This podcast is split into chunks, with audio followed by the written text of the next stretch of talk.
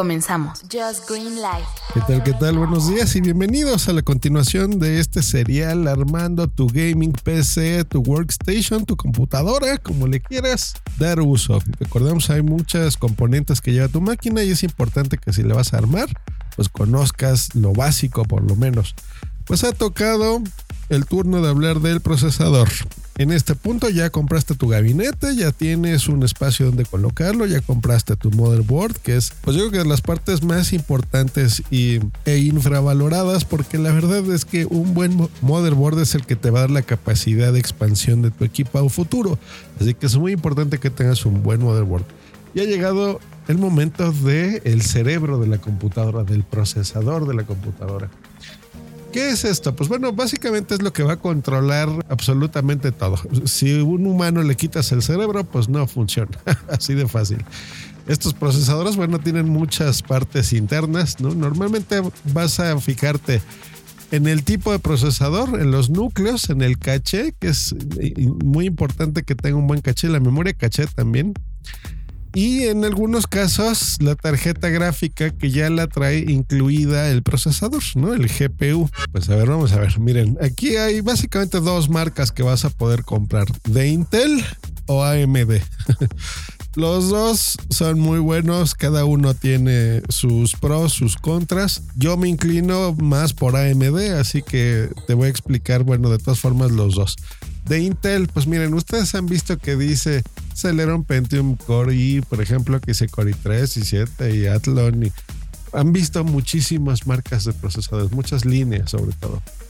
Miren, vamos a empezar de la más baja a la más alta. De Intel, el más chafón que te puedes comprar son los Atom. ¿Recuerdan las laptops chiquititas que se llamaban netbooks? Estas como computadoras de juguete, pues bueno, no eran nada potentes y mucho de la potencia y del bajo desempeño se debía al procesador Atom. Ya están en una generación en la que ya es mucho más decente este tipo de procesadores, pero la verdad es que siguen siendo muy lentos. El que tiene la gran mayoría de computadoras es el Celeron, que es, un procesador para aplicaciones básicas, pero ya en resoluciones HD. Entonces ya te podrá permitir reproducir audio y video en HD, navegar por internet bastante bien. Luego, la, renacida línea Pentium. Eh, yo ya soy muy viejo para ustedes, querida audiencia, pero yo me acuerdo cuando era el, ese era el procesador bueno, que era el Pentium, luego Pentium 1, 2, 3, ¿se acuerdan de esos procesadores? Pues bueno, revivieron.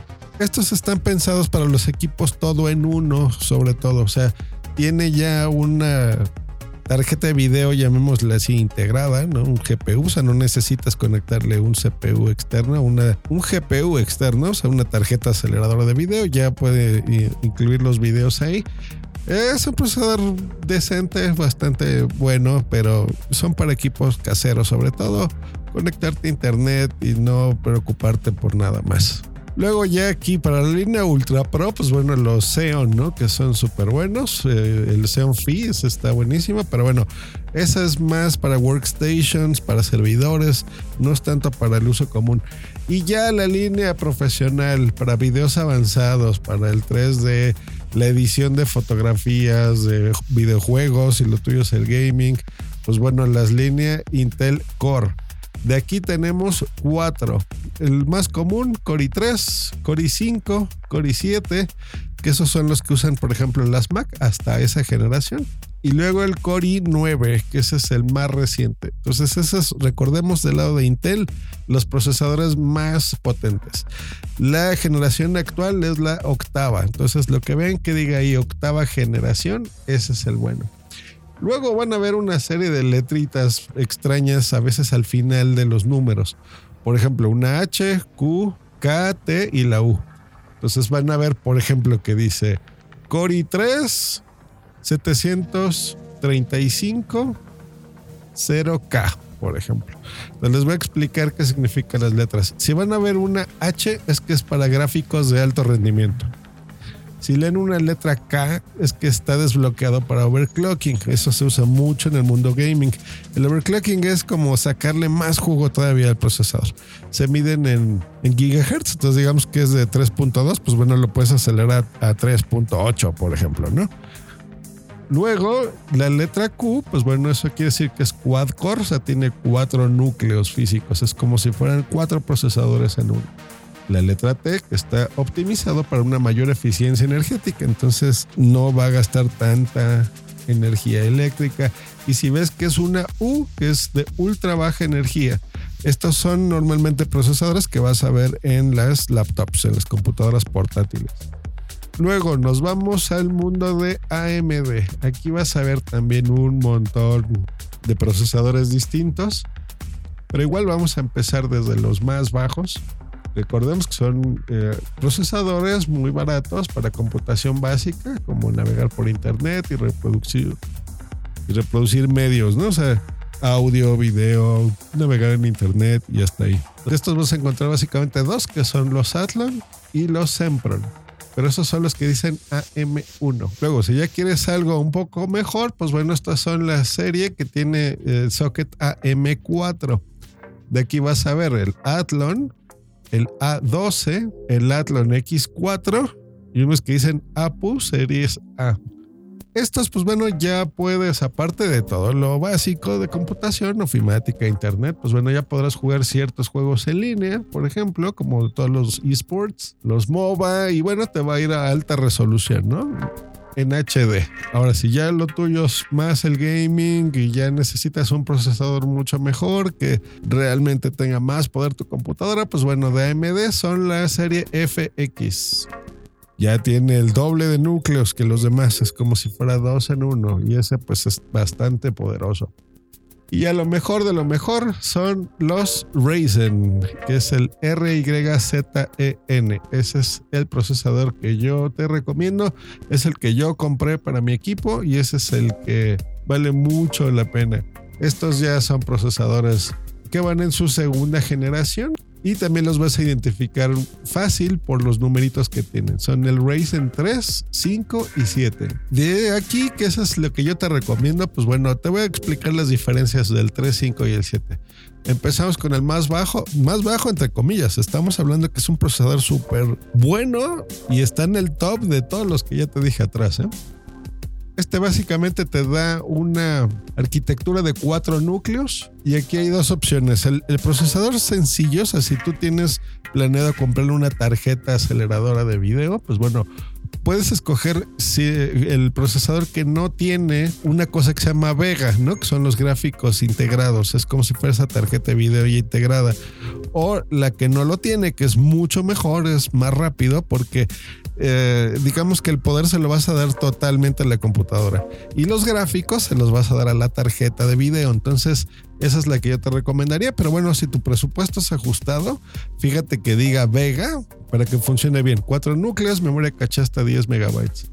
Luego pasamos a la línea 5, que es el AMD Ryzen 5 que este es pues bueno el estándar, ¿no? Entonces este es el que ya va a correr absolutamente cualquier juego que tú tengas, cualquier editor potente de, de video, por ejemplo, como el DaVinci Resolve, o Adobe Premiere 2018, eh, AutoCAD, o sea, dependiendo de lo que tú necesites, si va a ser una computadora de trabajo, una workstation, este es el procesador bueno para ti.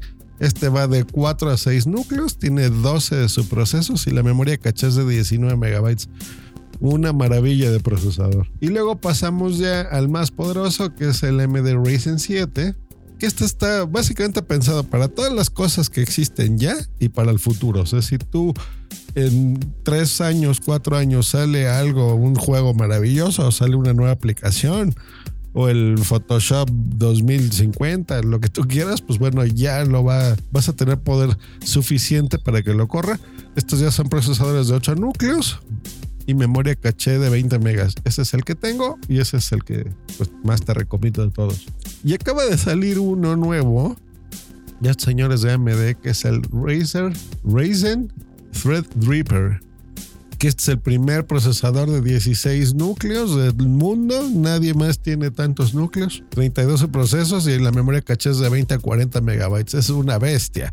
Y la idea de esto es que tú puedes estar haciendo muchas cosas a la vez. O sea, vas a estar codificando eh, un video, por ejemplo, digamos que estás editando un video y le vas a hacer el render, pues bueno, lo, puede hacer. Que estés, por ejemplo, jugando el juego super duper a máxima resolución y aparte lo estés transmitiendo en Twitch, por ejemplo, o en YouTube, que hagas streaming, o sea, que estés haciendo muchas cosas a la vez. O hay, hay equipos donde, eh, por ejemplo, conectas los estos cascos de realidad virtual y no nada más que tengas uno, sino a lo mejor le quieres poner hasta cuatro al mismo tiempo en una sola computadora, pues bueno, lo puedes hacer y básicamente pareces ese tipo de procesadores. Precios, ¿cómo andamos de precios? Pues bueno, les voy a dar una idea, por ejemplo, de los AMD, el más barato, 2.500 pesos, en el Core i3, unos 130 dólares. El Core i7, no les digo el 9 porque ese normalmente no lo vas a encontrar. Unos 6.500 pesos, unos 320 dólares. De AMD, por eso me gustan, porque son muy poderosos y es un precio muy bueno. Por ejemplo, el que incluye los gráficos integrados, que te decía que no necesitas más que conectar tu monitor ah, directamente al motherboard y listo, te pones a jugar. Dos mil pesitos, 90 dólares más o menos, súper accesible el Ryzen 5, que yo creo que te recomendaría el 1600. Hay, varios modelos, pero ese, ese me gusta. 3800 pesos, 160 dólares más o menos. Y la joya de la corona, que es el Ryzen 7, 7000 pesos, 350 dólares. Y pues ahí tienes las opciones. Yo, por supuesto, para el tipo de máquina que estamos armando, pues ya sabes, si es de AMD, fíjate que sea en la línea Ryzen en resumen, si es de Intel lo que vas a armar, pues bueno, que sea un procesador que sea Core. No compres todos los demás, o sea, los que digan Celeron, Pentium, Athlon, todos esos no. Y de AMD lo mismo, la serie FX ya es vieja. Eh, y bueno, todos los que ya te comenté, que bueno, son buenos procesadores, pero lo que estamos armando aquí es una computadora poderosa. Así que no escatimes en el motherboard. Aquí vamos a puntualizar una cosa. Si ya tu presupuesto está así flaqueando, pues bueno, te recomiendo que eh, te fijes muy bien que tu procesador tenga incluidos los gráficos, porque si no, vas a armar la computadora, le vas a poner ya todo el disco duro, la memoria, todo, todo, todo, la vas a encender y no, no enciende, no vas a ver nada. Y te vas a dar cuenta que es porque no tienes una tarjeta de video y la vas a tener que comprar. Entonces, si tu presupuesto es escaso, pues fíjate que ya tenga los gráficos integrados y en un futuro le puedes comprar una tarjeta aceleradora de video. Vas a ver que cuesta un poquito más el que cuesta integrado, pero bueno, al fin y al cabo te vas a ahorrar algo. Si la vas a armar ya tú pensando en que le vas a poner la tarjeta de video super duper, entonces que no lo tenga integrado es mejor porque todavía va a tener más poder tu computadora. Yo sé que estos son episodios técnicos, pero bueno, son necesarios. Si vas a armar tu equipo, esas son las recomendaciones que yo te doy, por supuesto.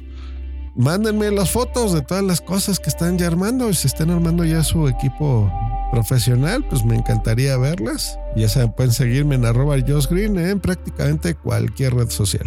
Que estén muy bien y nos escuchamos la próxima para hablar de las memorias Rama. Hasta luego. bye. bye. Esta ha sido una producción de puntoprimario.com.